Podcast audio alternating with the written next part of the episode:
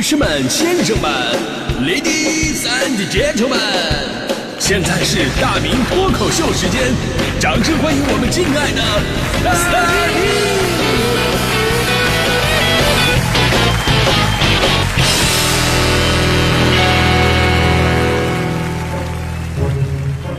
明！好，欢迎各位来到今天的大明脱口秀，我是大明啊。今天是二零二一年的最后一天了，此时此刻我真的是无限感慨啊！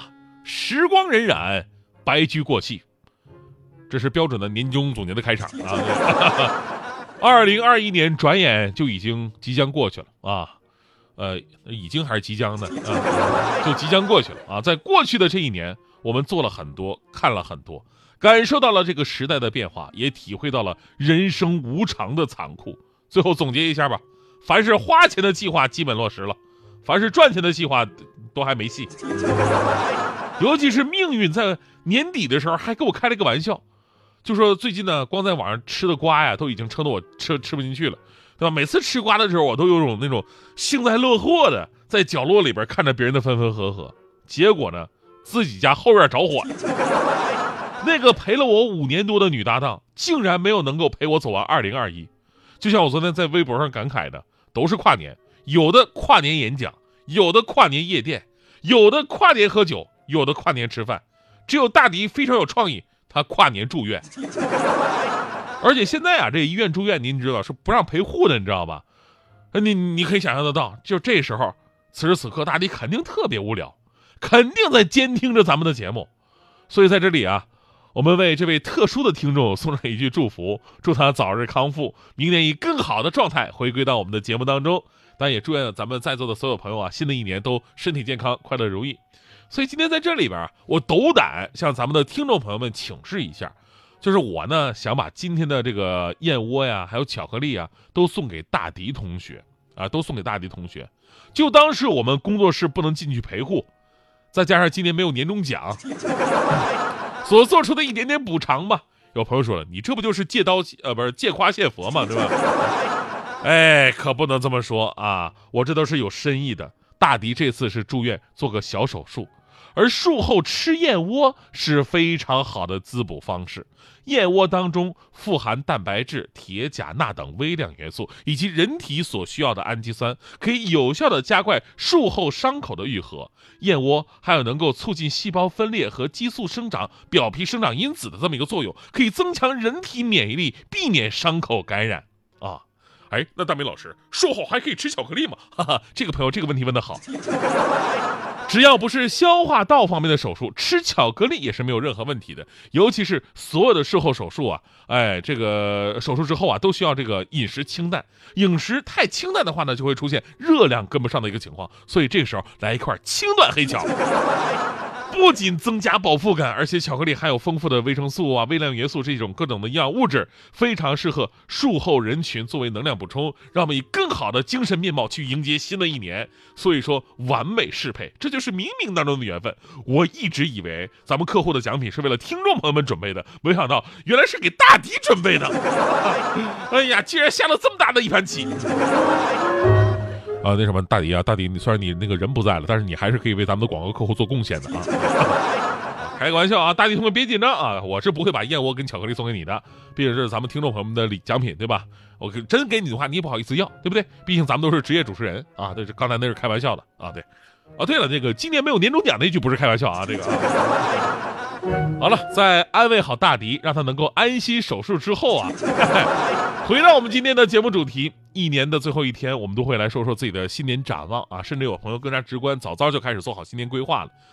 本杰明·富兰克林曾经说过：“不做准备就是在准备失败。”卡耐基曾经说过：“不为明天做准备的人，永远都不会有未来。”我曾经说过，他们说的都特别的对。比方说，大家好不容易迎来一个七天的假期，然后安排好这个可以说是过那种丰富多彩呀。然后呢，这个琳琅满目的那种假期生活，你要是安排不好的话，回头发现，哎呦，你啥都没干，对吧？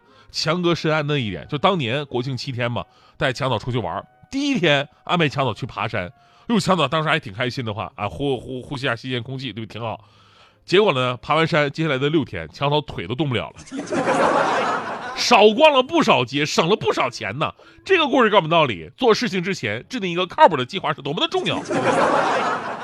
但是有的人吧，他计划做得很好看，你一年到头真正完成的又有多少呢？是不是还是那一句？二零二二年的新年计划就是搞定二零二一年那些原定于二零二零年完成的安排，不为别的，只为兑现二零一九年的时候要完成二零一八年的诺言呢。在二零零七年的时候，英国的布里斯托尔大学的研究人员发现了，说制定新年计划的人群当中，仅有百分之十二的人成功的实现了新年目标。所以，新年的计划实现呢，原本就是一个小概率的事件，绝大多数人，咱们都是那百分之八十八完成不了的。里边的原因多种多样啊，最常见的就是你没有执行力。我记得去年一月份一月二号的时候，大迪朋友圈就突然冒出这么一句。新的一年，我要改掉拖延症这个坏习惯。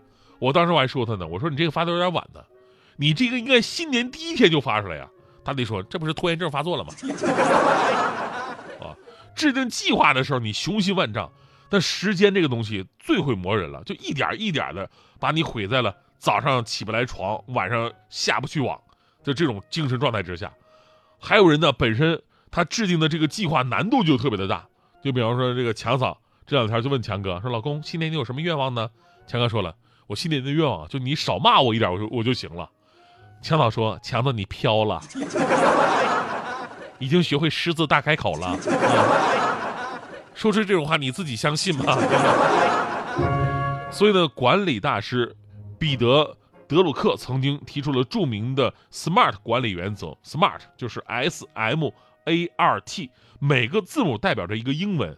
啊，具体是什么英文我就跟呃我就不跟大家伙说了吧，因为我怕大家伙理解不上去。那个分开来讲，S 就是具体的，M 是可度量的，A 是可实现的，R 是相关的，T 是时间可控的。呃，大多数人的新年计划最大的毛病啊，就是目标太笼统了，没有详尽的步骤，执行起来充满无力感。而且有句老话说，计划赶不上变化，人经常啊充满各种意想不到的一些意外。所以呢，计划往往就会被变化打乱，于是就出现了一步被耽搁、步步跟不上的一个情况，最后干脆就放弃了。就好像我有个同事啊，说新年要计划戒烟啊，戒烟，他想到一个方法，怎么戒烟呢？就买贵的，什么烟贵买什么，就舍不得抽嘛，舍不得多抽，慢慢的不就戒了吗？想法是无懈可击的。结果第一天买了一百块钱一包那个好烟，半天不报就被同事都给抢光了。这家伙给自己心疼的，哎呦我的天哪！所以呢，一份理想的周全的计划，应该是无论遇到什么突发情况，都有这个备用方案，都不会影响原来计划目标的一个最终的达到和执行。我的建议就是再增加一个 Plan B 啊，就是以后自己干脆别带烟了，专门蹭别人的烟。久而久之呢，你身边的人都戒烟了，你身边的人都戒烟了，你不就戒烟了吗？哎，最后要说呢，新的一年马上就要来了，这三年呢。疫情的突如其来呢，打乱了我们很多朋友的原来的生活节奏，对吧？所以在这样的情况之下呢，需要我们去做更多的一个准备和计划，才能够让我们在特殊时期及时的调整，依旧活得精彩多样。就可能是日有所思，夜有所梦吧。这两天我都在想一些关于我的新年计划都是什么。结果昨天晚上还真的做了一这么一个梦，我就梦到我们的领导啊问我。大明同学，你的新年愿望是什么呢？我当时巴拉巴拉跟他说了一大堆，比方说什么，我希望国泰民安呐，我希望我能涨涨工资啊，我希望每天睡觉能够超过六个小时，多点时间陪陪我的家人，呃，白头发不要再多了，然后人能再瘦一点。领导听完跟我说说的，哎呀，这个太多就难以实现了，你只能选一个。哦，说选一个的话，那我就再瘦一点。领导冷笑一声，你自己信吧。那领导，那那那我就涨涨工资吧。领导说这个我都不信。我说那白头少点睡足六个小时，多陪陪家人。领导当时就不耐烦了，说大明啊，你都这个年纪了，你就不能脚踏实地一点吗？你说一个能实现的好不好？我说那只只有国泰民安了。领导说嗯，这个是靠谱的。